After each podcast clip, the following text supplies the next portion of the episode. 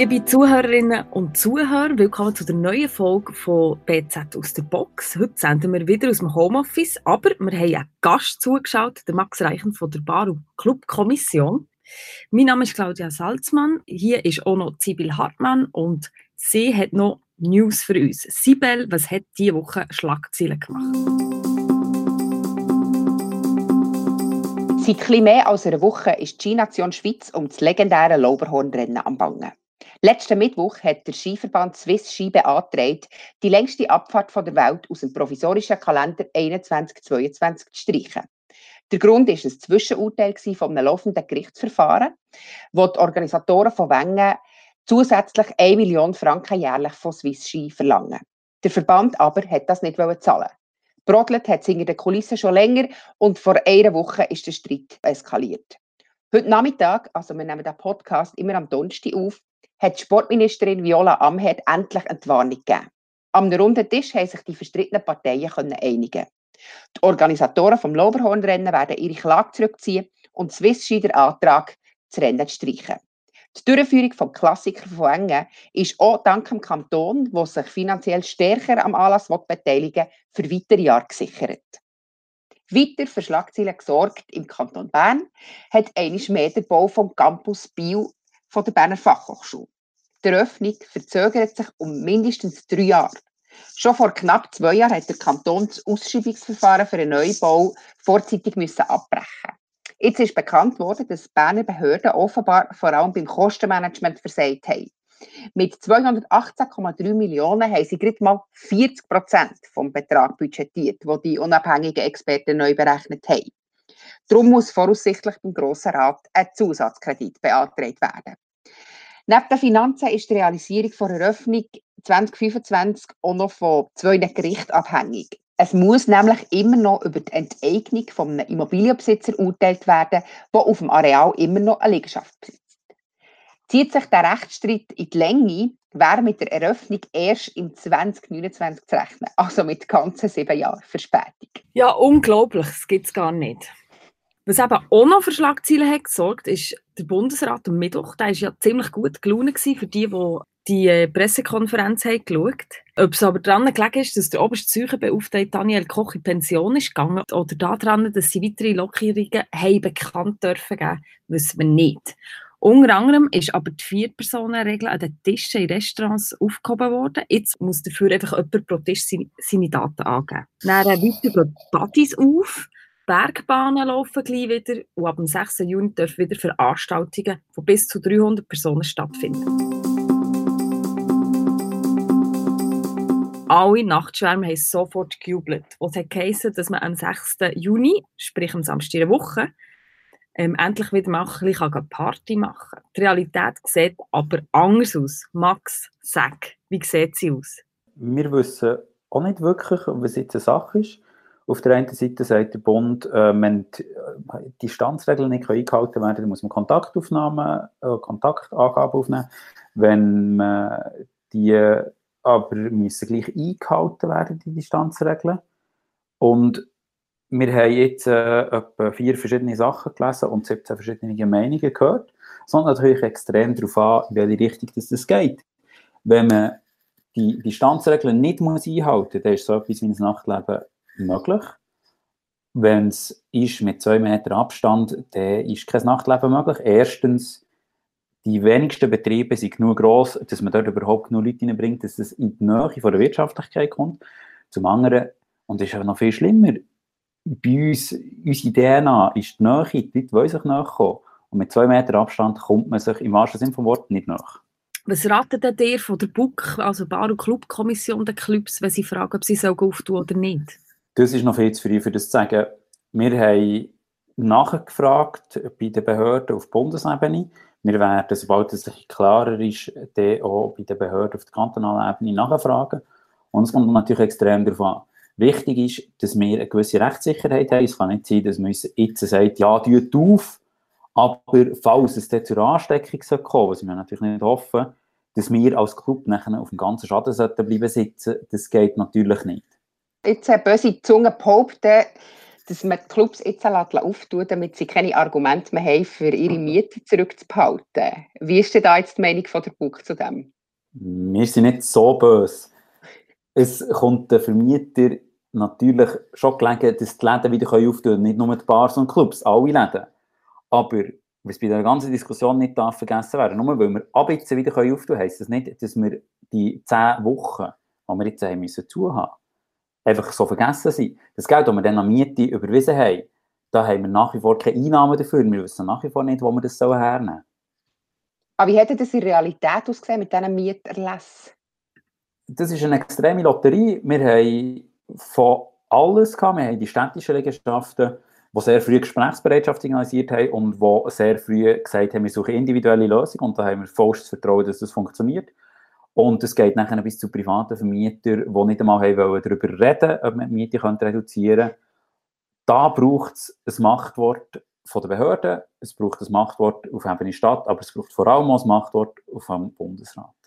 Man hat ja gesehen, in Basel da in der, in der einen Party-Mail, ähm, wo sie einfach alle Bars haben aufgesperrt ja, die Leute eben, die sind viel zu nach voneinander. Wann passiert das etwas in Bern und wie kann man das vermeiden?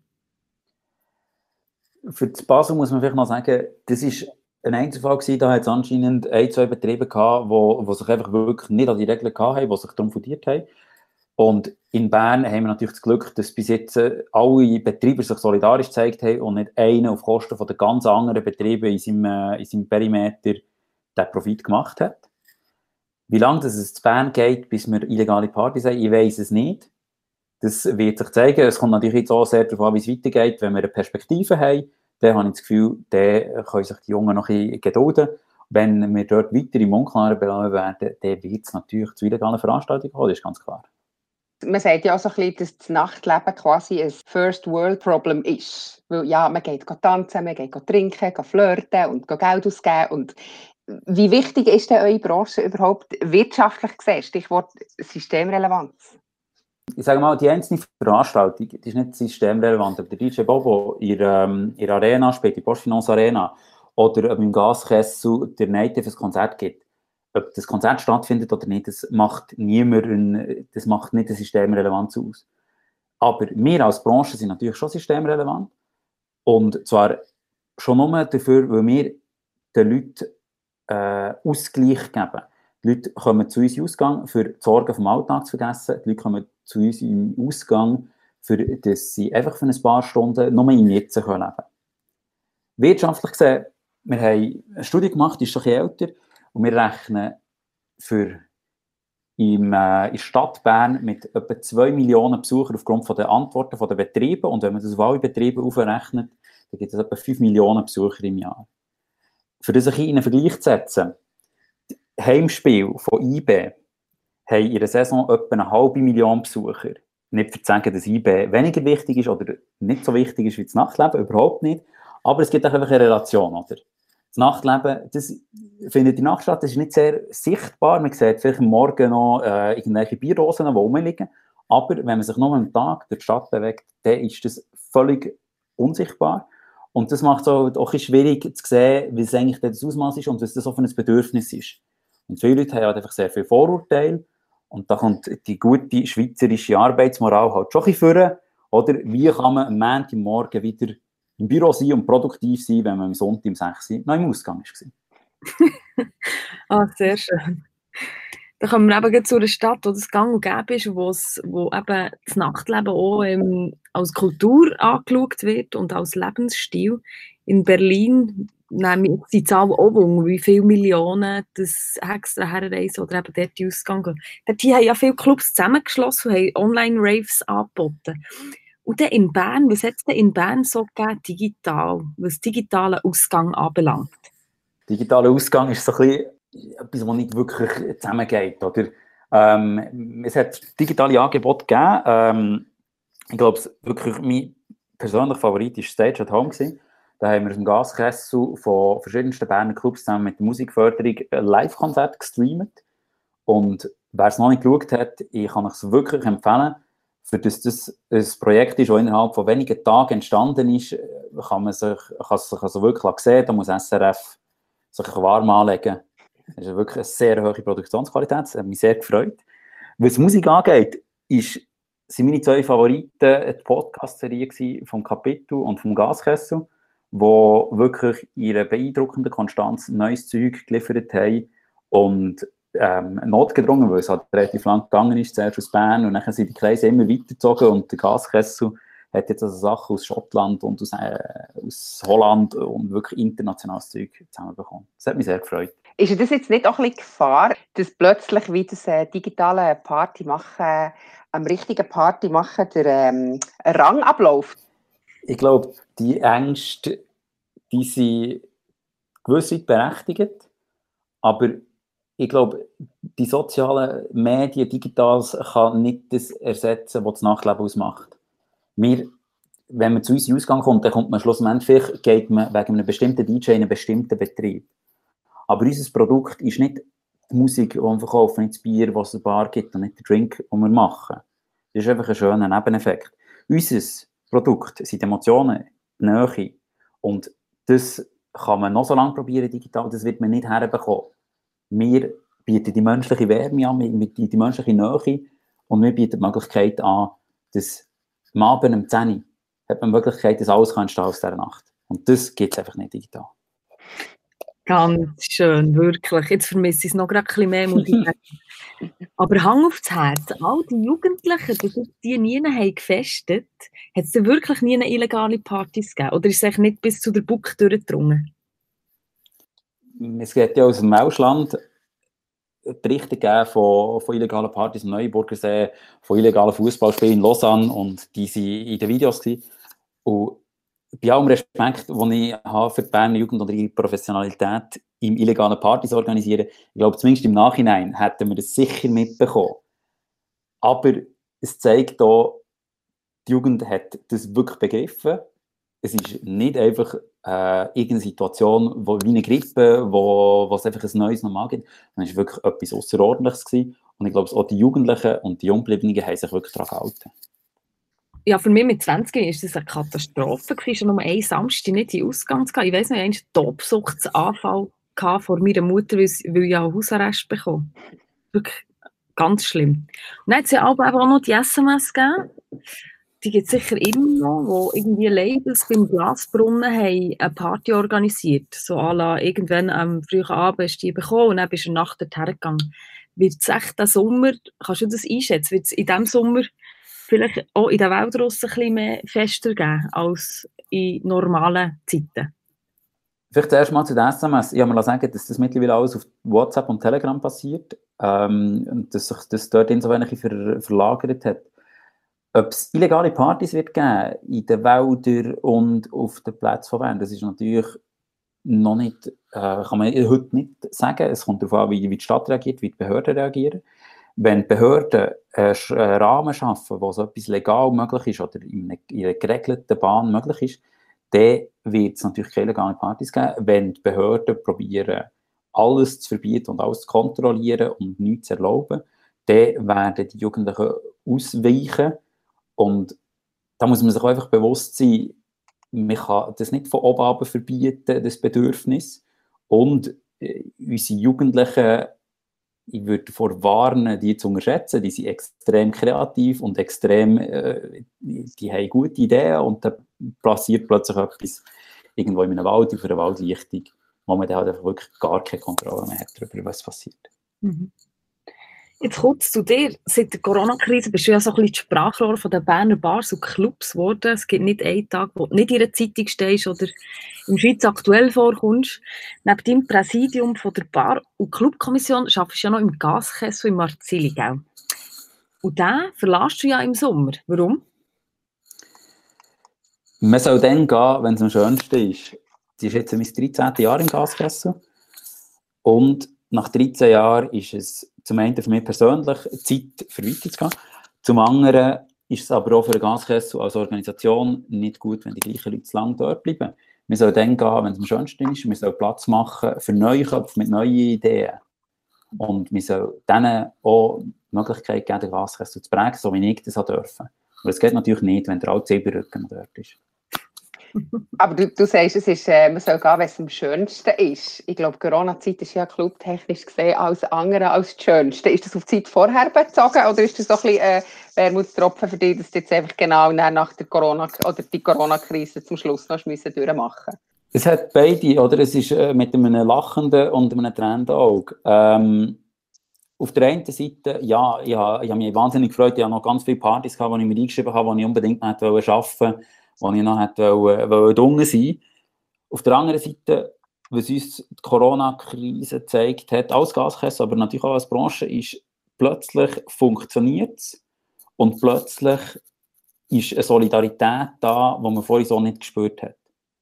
Und ich kann mich noch erinnern, am 13.03. haben wir ähm, im Dachstock eine Sitzung gehabt und dann ist die Pressekonferenz angesagt worden, ich glaube das erste Mal und auch das letzte Mal, wo wir wirklich ein Public Viewing gemacht haben von einer Medienkonferenz vom Bund. Und das ist extrem schön. Natürlich, ähm, was, was entschieden worden ist, hat uns, äh, hat uns auf eine Art und Weise das Herz ins Knick gebrochen. Aber die Solidarität, die wir dort hatten und der, der, der Spirit, den wir zusammen hatten, das macht Mut. Das hat auch gefällt. Wenn du Partystadt Bern müsstest beschreiben, kannst du mal probieren. Wenn man fragt, ja, die Partystadt Bern in den letzten zehn Wochen, ja, dann hm. müssen wir auch sagen, irgendwo im eigenen Balkon, im Wohnzimmer oder in der Wäschküche. Wenn ihr mich fragt, wo gehst du heute Abend her, dann, ich glaube, ich würde einfach mal eine Tour machen durch die verschiedenen Beizen, ähm, vielleicht im Ritschul-Innenhof noch vorbeischauen, im Kapitel, das sieht wahnsinnig hübsch aus. Wenn wir davor reden, wie sieht das Nachtleben in Bern aus in normalen Zeiten, da hat Bern immer so eine, so eine Bescheidenheit und glaube, so eine Hassliebe zu ihrem Nachtleben. Klar, Zürich ist dreimal grösser, Zürich hat ein dreimal grösseres Nachtleben. Und ich glaube, die Berner müssen dort ein bisschen ehrlich sein mit was Bern ist. Bern ist eine Großstadt für Schweizer Verhältnisse, für alles andere nicht. Und ich glaube, man kann wirklich das Berner Nachtleben anschauen und sagen, mal, für was Bern ist, ist es ein verdammt gutes Angebot. Wie sieht denn eine perfekte Partynacht aus für dich? Ich weiß es fast nicht mehr. Ich war jetzt so lange nicht im Nachtleben, gewesen, weil auch nicht konnte. Und vorher bin ich natürlich massiv mehr am Arbeiten als selber im Ausgang. Für mich ist die perfekte Partynacht etwas, das spontan entsteht, wo mit den richtigen Leuten am richtigen Ort bist. Und das kann überall sein. Und es gibt auch nicht ein Erfolgsrezept und das kann man auch nicht reproduzieren, oder ich kann das zumindest nicht, sondern es gibt einfach manchmal die Momente, die entstehen, wo man nachher am Morgen um 6 Uhr aus irgendeinem Schuppen rausläuft, es wird langsam hell, wir laufen noch eine halbe Stunde heim. Und ich glaube, das Gefühl, wenn die Sonne aufgeht hinter den Alpen, man über die Kornhausbrücke läuft, das ist das perfekte Nachtleben für mich. Wunderbar beschrieben. Und dann bleiben. Was ist deine perfekte Partynacht? Ja, bei mir ist es halt so, dass die perfekten Partynächte schon länger her sind und ich kindbedingt nicht mehr so wahnsinnig viel Ausgang gehe. Aber ich kann mich dem wirklich recht anschließen, was du, Max, vorhin beschrieben hast. Mit dem der perfekte Abend für mich ist, wenn es mit den richtigen Leuten ist, mein, meine Leute wieder sehen und dann wirklich einfach etwas entsteht. Und das spielt dann gar nicht so eine, gar nicht so eine grosse Rolle, wo. Aber was natürlich immer toll ist, wenn es noch mit einem mit einem Konzert verbunden ist. So wie der letzte Ausgang zum Beispiel, den ich, ich noch hatte. Eine Jeans for Jesus Platte Taufe im Dachstock. Mega cooles oder mega schönes Konzert und dann einfach noch absolut super tanzbaren Sound mit meinen ähm, besten Freunden. Das ist ja das, wo, wo ich muss sagen, das ist für mich äh, eine perfekte Partynacht. Und nicht unbedingt explizit jetzt weg der Rittau in Rittau war, obwohl ich den Dachstock wirklich extrem tolle Location finde, aber wirklich, weil das einfach alles zusammen gestummen hat. Apropos Dachstock, Max, du hast vorhin gesagt, Anfang März, ähm, wo, sie sie den Lockdown bekannt, bekannt gegeben haben, seid ihr im Dachstock gewesen. Und du hast Anfang März in einem Interview auch gesagt, dass eigentlich schon ein Wochenende, wenn ein Wochenende ausfällt für einen Club, dass es schon prekär könnte werden und nach einem zweiten, ohne Clubbetrieb, eigentlich Clubs schon könnten zu tun. Aber bis jetzt haben wir noch nichts gehört von Clubs, die ähm, die Schließung beschlossen haben. Warum, warum ist das so? Das ist äh, rückblickend natürlich immer wahnsinnig einfach, ähm, das nachher so zu sagen. Wir haben das grosse, grosse Glück gehabt, dass wir in der Schweiz sehr schnell, sehr umfassende Hilfspakete bekommen haben. Ähm, die Kurzarbeit, die innerhalb von gefühlt 48 Stunden von ja, ihr müsst und ihr müsst ein, äh, ein 17-seitiges Dossier mit einreichen und nachher müsst ihr noch die gesamte Buchhaltung von den letzten 15 Jahren nachreichen.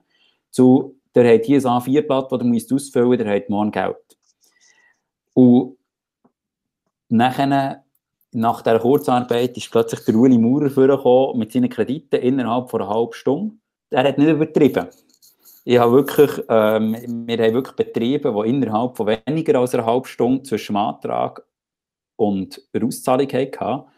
Und ich glaube, der Swiss Finish, den wir da hatten, das hat extrem viel geholfen. Die Aussage, die ich dann gesagt habe, das ist darum gegangen, wie viele Reserven haben wir, die wir haben generieren können. Die haben wir jetzt zum Glück nicht alle müssen aufbrauchen, aber ist natürlich schon so. Oder wir haben nach wie vor hohe Ausgaben, vor allem für die Miete, wo einfach fast keine Einnahmen oder keine Einnahmen gegenüberstehen. Mir beschäftigt eben schon etwas, also jetzt wegen der wegen der nächsten Generation. Ich habe das Gefühl, dass die ganz anders ausgegangen und dass vielleicht Clubs gar nicht braucht. Und jetzt, weißt, wird die Nachfrage vom Klappen wieder so sein wie vorher oder hat man jetzt das Feiern definitiv entdeckt in den eigenen vier Wänden? Ähm, das in den eigenen vier Wänden hat man ganz sicher entdeckt. Und zwar ähm, gibt es Zahlen aus Zürich, die sagen, es gibt massiv mehr Lärmbeschwerden wegen lauter Musik wir, wir motzen immer über unsere Betriebe, dass, dass wir machen Lärm, wir machen Dreck.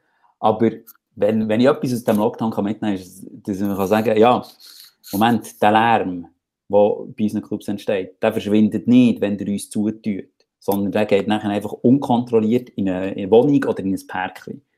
Und es ist das Gleiche wie bei illegalen Partys, oder? Ähm, bei einem Betrieb hat man eine Person, die verantwortlich ist, die mit Namen, Telefonnummer hersteht, der kann man anrufen, die Polizei kann der einen Bus geben, man kann der das Patent entziehen, dort hat man die Möglichkeit, Einfluss zu nehmen. Ähm, aber ich glaube, die Schweiz kann gar nicht genug Polizisten anstellen, für jede Wohnung in jeder Stadt können zu überwachen. Das heisst, wir tun wirklich gut daran, dass wir wieder Clubs ermöglichen. Das ist einmal die Angebotsseite. Bei Nachfrageseite hat natürlich Social Media auch etwas verändert. Die Werbung funktioniert nicht mehr über Flyer, wo man nie als Flyer gebraucht hat, sondern immer im Portemonnaie dabei hatte für etwas anderes. Und die Leute sind jetzt viel, viel mobiler. Die Leute gehen viel schneller noch irgendwo vorbei. Man hat schnell eine WhatsApp-Gruppe und fängt an, wir gehen dort her oder wir gehen dort her. Und man ist nicht mehr so einfach in einem Club. Und der einzige Ort in Bern, der vielleicht noch so ist, ist der Vorplatz und das ist wirklich ein Treffpunkt. Und das ist wirklich äh, der Jugendtreff vom ganzen Mittelland, kann man so sagen. Und das heisst, das Clubbing von morgen sieht nicht aus wie das Clubbing von gestern. So Betriebe, wie es mal in Mankdorf gegeben hat, das, äh, die, die Skihütte Après-Ski-Geschichte, das ist nicht mehr gefragt. Die ganz grossen Betriebe, wie äh, vielleicht früher Stufenbau oder das Via Felsenau, die sind zu wenig zentral, für das es würde das heutige Ausgehverhalten passen. Aber ähm, man hat so gesehen, es gibt nach wie vor kreative Ideen. Der Abyssinia Social Club im, äh, im Beaumont ist etwas am innovativsten gewesen, was wir gesehen haben. Und ich glaube, Nachleben vor Zukunft wird in Summe nicht kleiner sein, aber es wird auf viel kleinere Betriebe verteilt sein. Und es wird viel mehr Hybridformat geben. Es ist nicht mehr, man geht zuerst in eine Bar und nachher in einen Club, sondern man geht in eine Bar, wo auch noch ein Club ist, wo auch noch irgendwie eine kleine Tanzfläche hat. Es wird nicht mehr um 700, 800.000 Leute geben im Clubbing, sondern es geht um 50, 100, 150 Leute. Und dort freue ich mich natürlich auch zu sehen, was unsere Branche jetzt äh, daraus macht und wie, wie das dort weitergeht. Und an den Ideen mangelt es nicht. Es mangelt an den geeigneten Lokalitäten. Wenn das Coronavirus wird das Clubsterben noch beschleunigen? In Bern habe ich die Hoffnung, dass wir mit diesen Hilfsmaßnahmen, mit dieser Kulturentschädigung, die sehr breit ist in Bern, wirklich eine grosse, ähm, eine grosse Konkurs auch verhindern können. Es wird einige Betriebe geben, die den Battle werden herschießen, der Abyssinian Social Club, den ich vorher erwähnt habe. Aber ich habe nicht das Gefühl, dass es in Bern noch ein wirkliches Clubsterben wird geben. Wir haben vor ungefähr zehn Jahren vor dem Tanz sich frei einige Betriebe gehabt, die zugegangen sind. Und ich habe das Gefühl, jetzt werden eher irgendwelche kleinen, innovativen Formate außerhalb vom üblichen Perimeter aufgehen. Und ich habe das Gefühl, das werden wir mehr sehen. Wir werden mehr so Sachen sehen, wie vielleicht ein Barbier im Breitsch, der ein Konzert macht, oder ein Brasser Lorraine, ein Kairo, ein Zobar, das wird mehr in die Richtung gehen und es wird weniger in eben 600, 700 Läden gehen. Jetzt geht es einfach darum, dass wir dort als Stadt, dass die Behörden und natürlich, dass wir uns auf politischer Ebene für Rahmenbedingungen einsetzen, wo das einfach und schnell möglich ist, eine neue Betriebsbewilligung zu bekommen. Wagen wir noch einen Blick in die Zukunft. Wann werden wir wieder an einem Bartresen stehen und wann werden wir wieder auf der Tanzfläche tanzen? Was meinst du? Ich habe meine Glaskugel vergessen. Ich weiß es wirklich nicht. Äh, ich kann es wirklich nicht mehr einschätzen mit der Kommunikation der Behörden, weil sie ist so erratisch und wer das Interview gelesen hat mit dem Vertreter vom BAG, ich habe es etwa viermal durchgelesen, ich komme immer noch nicht raus. Ich kann das Interview reinlesen, hey, wir können morgen, nein, nicht morgen, äh, nächsten Samstag können wir wieder tanzen, wieder am Bartresen stehen, aber ich kann das Interview hineinlesen, das wird erst im September wieder möglich sein. Ich hoffe natürlich, dass wir möglichst gleich können und ich hoffe auch, dass die Behörden wissen, was sie da machen, weil mit der zweiten Welle, mit dem zweiten Lockdown ist uns nicht dienend. Das bringt niemandem etwas. Wir haben lieber eine Öffnung, die nachhaltig ist, als einfach eine Öffnung, für dass wir eine Öffnung gemacht haben. Ja, merci vielmals für den Blick ins Berner Nachtleben, Max Reichen. Das war es wieder für diese Woche. Wir hoffen, dass ihr auch nächste Woche wieder dabei seid, wenn es heisst BZ aus der Box.